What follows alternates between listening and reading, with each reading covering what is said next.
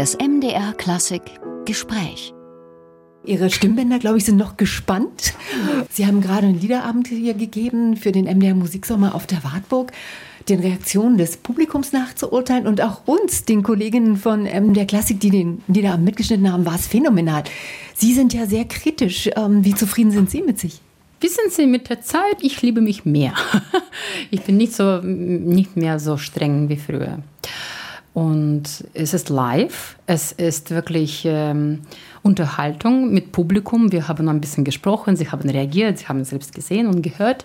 Und äh, ich bin sehr, sehr zufrieden. Vor allem mit meinem langjährigen Partner und Professor Skigen. Es ist ja wunderbare Duett und ich fühle mich immer sicher, mit ihm zu singen. Und es ist immer was Interessantes, immer wieder was Neues und äh, ja, Außergewöhnliches. Nimmt man denn was mit von so einem Abend auch für kommende Liederabende? Ja, Sie haben heute auch drei neue Stücke gehört, das für nächstes Programm kommt und äh, wir sitzen nie einfach so. wir suchen nie leichte Wege und es ist immer wieder was getan wird. Und wie ist das zu kommunizieren, mit dem Publikum zu sprechen? Hat man da mehr eine Bindung? Ja, hängt davon ab, welche, welcher Abend das ist. Bei Operngala spricht man natürlich nicht oder nicht so gern.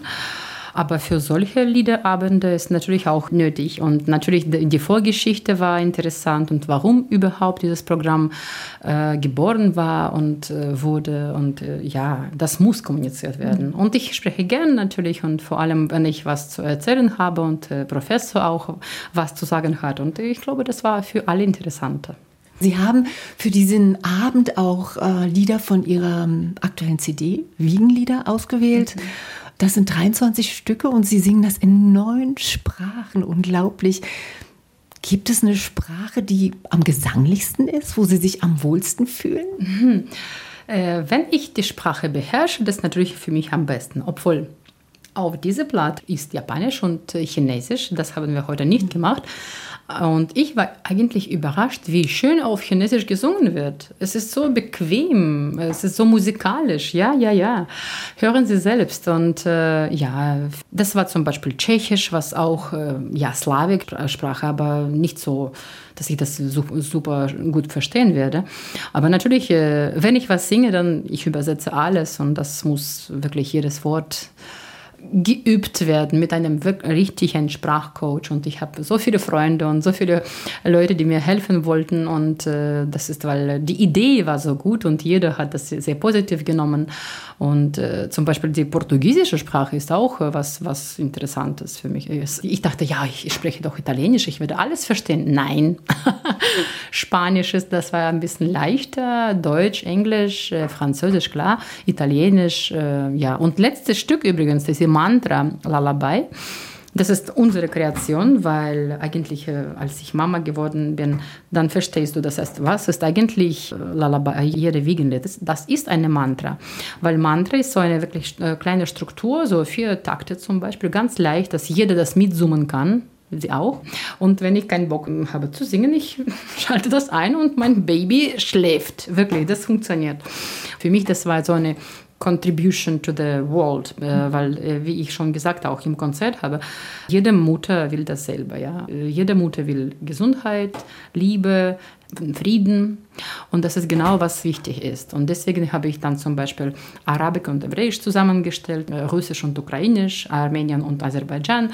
Wirklich solche, einfach zu verstehen, worum es eigentlich geht. Äh, Leute, wir brauchen das nicht. Wir brauchen Frieden und wir müssen einfach alle glücklich sein. Großartig mit der Musik ähm, diese Brücken zu bauen. Mhm. Sie haben gesagt, natürlich jede Mama möchte für ihr Kind ähm, ja dasselbe Glück, Frieden, Gesundheit. Aber man hat gemerkt, die musikalischen Ansätze sind ja doch von Land zu Land unterschiedlich. Ja. Also das Deutsche ist ja dann doch sehr klassisch und auch ein bisschen schwerer. Das Italienische viel leichter. Ist Ihnen das auch aufgefallen, dass dann doch jedes Land unterschiedliche musikalische Sprachen dann benutzt? Absolut. Vor allem, das war ein Lied, zum Beispiel diese Mendelssohn, ich liebe das wirklich. Mendelssohn und äh, Hugo Wolf ist ja fantastisch, wirklich äh, beste Musikliteratur. Und äh, ja, und wenn du zum Beispiel Tosti, Puccini, und das ist, war viel, viel flotter. ich weiß es nicht, ob die Kinder damit einschlafen werden. Ja, deswegen, wir haben das so ähm, vielseitig ausgesucht, äh, vielseitige Lieder und äh, das muss nicht unbedingt gleich, dass du schläfst. Du musst verstehen, dass natürlich in Südamerika es geht anders, ja, und das ist eine Bossa Nova Geschichte ganz am Ende von Santoris. Äh, ja, ein bisschen Education muss mhm. auch dabei sein. Sie sind im letzten Jahr Mutter geworden. Sie haben diese CD der Maya gewidmet. Hat es ähm, Ihre Stimme verändert? Ja, aber nur im Guten, eigentlich. Äh, alle haben mich gefragt, wieso, wie hast du das geschafft, so früh wieder zu singen? Äh, weil ich nie gestoppt habe. Zum Beispiel, mein, äh, weil ich musste immer wieder was lernen. Das war damals Mazepa von Tchaikovsky, neue Partie, schwer. Und äh, letzte Stunde mit meinem Pianisten war drei Tage vor Geburt. Und am Tag am Tag, ich habe ihn angerufen in Luzern, sagte, Entschuldigung, ich komme heute nicht. ich muss, ja, ich habe was zu tun. Ja, und dann in drei Wochen mein erstes Konzert in Baden-Baden. Ja, schon interessant. Aber ich glaube, äh, das ist natürlich mit Technik. Es ist ja diese Atemübungen, die ich immer mache. Und zum Beispiel, ich arbeite jetzt äh, über eine Applikation für ein bisschen so weiter zu helfen. Weil nach dieser Geschichte mit Corona ist es ja, ja solche genau. Applikationen. Und äh, ich kann helfen. Und ich will helfen, deswegen habe ich das. Sonst, ja, ich kann sagen, dass ich besser als Künstlerin geworden bin und als Mensch auch. Und äh, die Stimme ist äh, eigentlich, ich habe nichts verlieren, nur dazu gewonnen. Und das mhm. freut mich wahnsinnig, weil jetzt kann ich viel, viel, viel mehr, als ich ich dachte mir zum Beispiel gar nicht, dass ich solche Partien wie Mazepa singen will oder kann oder darf, weil es ist einfach anders und die Stimme ist kräftiger geworden und deswegen kann ich ein bisschen mehr mit Farben spielen. Und jetzt war meine erste Puccini-Partie an, der Staatsoper in Berlin, Liu äh, kommt viele, viele interessante Sachen wie Margarite in Faust, so wirklich Full Lyric und äh, zum Beispiel Norma kommt in zwei Jahren. Also schöne Sachen, genau. Lucrezia Borgia habe ich jetzt gemacht, ja. So, es ist äh, zum Beispiel früher hätte ich das nie, nicht mal ähm, anberührt. Das war nicht für mich, aber jetzt schon. und das freut mich. Eines ihrer letzten Alben heißt Mozart Plus. Nun ist ihre Tochter am selben Tag geboren wie. Mozart. Und zwar an einem 27. Januar. Glauben Sie an Zufälle? Nein, es gibt keine Zufälle, nein. Aber naja, vielleicht das war ein Zufall, aber ja, sie hat diesen Tag ausgewählt. Punkt. Olga Piritiatko, Sie werden geliebt und gefeiert an den großen Opernhäusern, ob an der Met, an der Scala. Sie sind an den Opernhäusern in Zürich, Sie haben es gerade gesagt, in Berlin, in Wien. Gibt es auch für Sie Momente, wo Sie gar nicht ans Singen unbedingt denken? Das ist zwei unterschiedliche Welten. Ja? Wenn ich zu Hause bin, dann ich äh, bei, bei Maya, ich bin einfach Mama. Aber Ihr Mann ist auch Sänger. Ja. Das ist, stimmgewaltig. Ja, und Maya, wenn sie mich nachmacht, sie macht und wenn sie Papa nachmacht, ist wirklich so lustig, was sie da. Aber sie ist wirklich ein musikalisches Kind und das hört man schon. Es ist nicht unbedingt, was ich ihr wünschen würde, aber als Ausbildung natürlich, weil es, es tut nur gut an deine Seele, an, an allem eigentlich. Wir müssen mehr Musik für die Schule weiter planen, ja, weil für Kinder ist es extrem wichtig, weil auch zum Beispiel Klavierspielen, der kleine Motorik, es ist auch, das hilft äh, zur Gehirnentwicklung, es ist alles, äh, alles zusammen. Ja, also sie wird sicher das studieren müssen, aber nicht unbedingt, dass sie das wirklich als Arbeit nimmt und äh, Sängerin wird lieber nicht. Aber jetzt kommen wir gleich zu Ihrer musikalischen Ausbildung. Sie sind in St. Petersburg, ehemals Leningrad, aufgewachsen mhm. und haben dort an dem berühmten Marinsky-Theater im, im Kinderchor gesungen. Und nun weiß man ja, dass ja die russische Ausbildung auch für Sänger, überhaupt für Musiker ist schon sehr speziell und sehr streng. Sie haben aber entschieden, nach Berlin zu gehen. Was war der Impuls? Was war der Grund? Ich dachte, dass für meine Stimme das Beste ist, weil äh, ich wollte Mozart singen und Bach und Händel und wo, wenn nicht in Deutschland. Ja?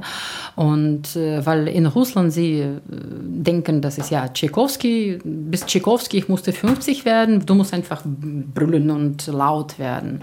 Und das wollte ich nicht und konnte auch nicht. Und deswegen habe ich entschieden, nach Deutschland zu gehen. Erstmal die Sprache neue Sprache, es ist in Europa, es ist ein bisschen anders. Das ist gut. Also wenn ich Maya, ich würde das auch wünschen, dass sie äh, von zu Hause irgendwo anders geht, weil äh, man lernt das und man lernt, lernt die neue Sachen, neue Leute kennenlernen und das ist äh, einfach für dein, für deinen Kopf ist gut zu verstehen und zu sehen, wie die Leute leben, wie kann man anders leben und das ist schon wichtig, ja, ja. Also ich kann nicht sagen, dass ich bereue, nein, auf gar keinen Fall.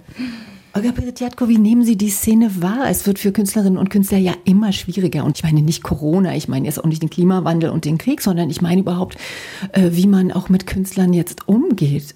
Man merkt in den Medien, viele werden so schnell hochgeschossen. Das sind dann Sterne, die glühen kurze Zeit, dann verglühen die auch wieder. Aber ich glaube, gerade beim Gesang, äh, das braucht eine Entwicklung. Das haben Sie ja jetzt vorhin auch gesagt.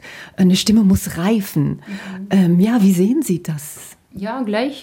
Sie haben sehr gut gesagt. Äh, aber das war immer so. Es war immer mhm. so.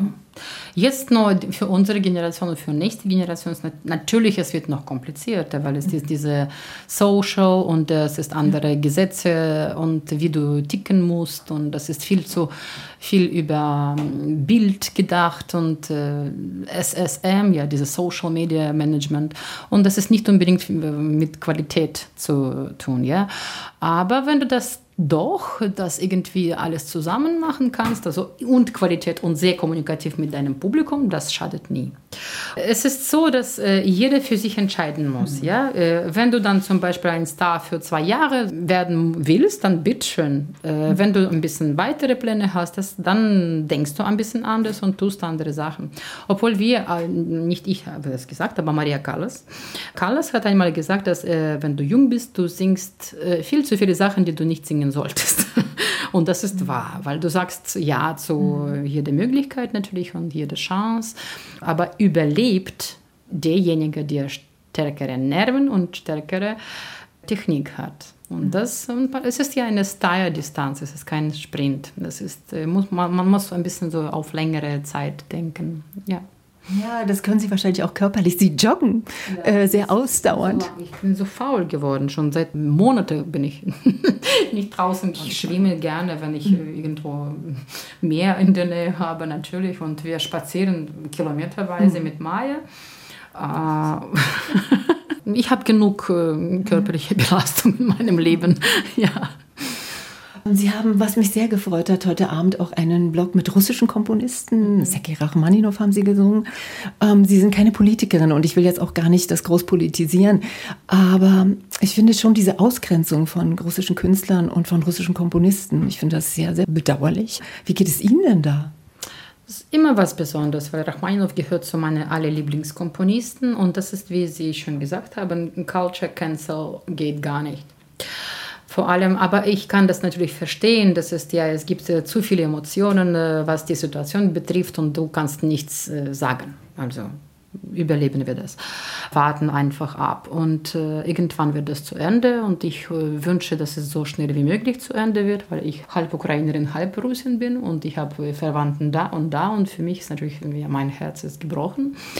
Und ich, ich tue, was ich tun kann. Ich helfe und, äh, ja, und ich singe. und äh, Musik hat nichts damit zu tun. Zum Beispiel, ich sage auch immer, immer gesagt, äh, Entschuldigung, in Leningrad, in diese Blockade, in 43, 44, die Leute in an der Philharmonie haben Brahms und Beethoven gespielt. Muss ich was noch dazu sagen? Nein. Sie sind so getrennt von ihrer Familie. Gibt es irgendwas, was Sie dann immer mitnehmen, was Sie dann an Ihre Familie, ich weiß gar nicht, wie Sie es mit Maya machen, kommt sie immer mit? Äh, fast immer, aber jetzt nicht, weil ich, habe viel zu hektische äh, Zeit jetzt.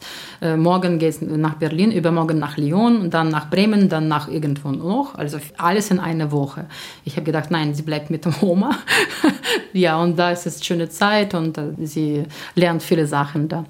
Äh, sonst, ja, sie ist immer mit mir. Wenn ich längere Periode irgendwo sitze, dann sicher. Äh, sie ist zum Beispiel mit mir jetzt in Berlin gewesen, in diesem Musikkindergarten, was Barenboim ja. für die Staatsoper geöffnet hat. Es ist wunderbar, weil jede Lehrerin hat zum Beispiel irgendwelche Instrumente gespielt, sie singen die ganze Zeit. Also wirklich, das, das ist eine unglaubliche Entwicklung für die Kinder. Für kürzere Periode nicht, aber ja, oder zu weit zum Beispiel. Ich war in Australien für drei Wochen und das ist 24 Stunden Flug. Nein, das war übrigens längste Pause und das ist nicht leicht. Nein, gar nicht leicht. Also ich vermeide das, wenn es möglich. Sonst, äh, ja, sie, ist, sie reist gerne und das ist gut für die Kinder auch.